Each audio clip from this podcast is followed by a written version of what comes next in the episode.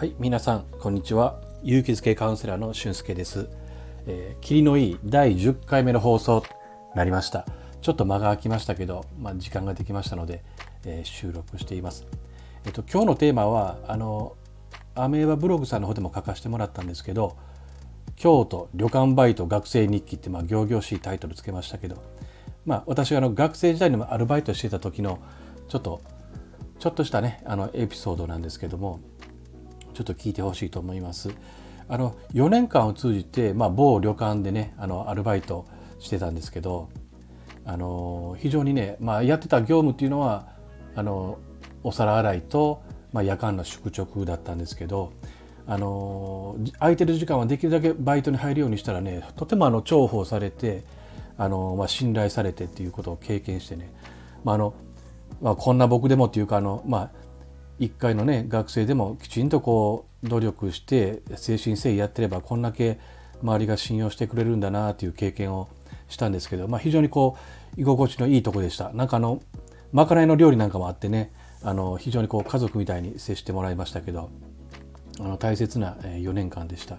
であのそこでねあの料理とかも出しまあまかないとかも食べてるんですけどもその調理場であの若い板前さんがねたくさん修行にこう入っておられてもうみんな住み込みなんですけどまあね結構若い多分中学高校出てすぐに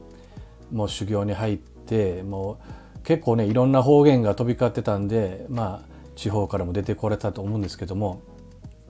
あのそういう若い板前さんたちとの交流もありました。でね私がまあ夜間の宿直してるとまあ板前さんがねあの結構夜遅くまであのその調理場のね片付けなんかをしてそれが終わると、まあ、お風呂入ってあとちょっとこう息抜きに、まあ、私がそのバイトで座ってるねあの事務室なんかこう通ってくれるんですけどもあのそこでまあ時々こう気の合った板前さんとまあ話をすることがあってでその中でねあの一人とても仲良くなった方、まあ、23歳年上だったと思うんですけどね板前さんが、えー、男の方でねおられました。でその方があのギターの弾き語りが好きででねあの自作のラブソングをいっぱい作ってるんですよね。でそれをまあ私その当時あの、まあ、ギターも、まあ、万年初心者っていう話は前からしましたけど、まあ、少しはやってたんですけどね。あの、まあ、憧れだけで自分では弾けなかったんで、まあ、上手い人が弾いてるのを聞くのはとても好きでねあの聞いてたんですけどもでその人もまあギターを持ってきて、まあ、ちょっといいかということで、ね、話しながらこうポロンポロンと弾いてくれることがあって非常にこうなんかね温かい時間を過ごした覚えてます。でね結構まあ夜中のそのバイトなんで、まあ、私起きてるのは一人なんですけど、まあ、その板前さんが来てくれて、まあ、結構いろんな話を聞かせてもらいながら合間合間にこう曲を弾いてくれるんですよね。で、まあ、の目の前にこう大学ノートがあってもうそれに結構びっしりラブソングが書いてあってですねで私もまああの自分の大学のレポートなんかをこの時間にやろうかなと思ってるんですけどなかなかやっぱりねちょっとこれやるんでもうやめてくださいとは言えずにまあまああの面白かったもあるんですけど結局もう朝方まで聞くっていうことも何回かねありました。でまあその方のね口癖っていうかね一しきりこう弾いて歌って話すんですけどもまあねやっぱこ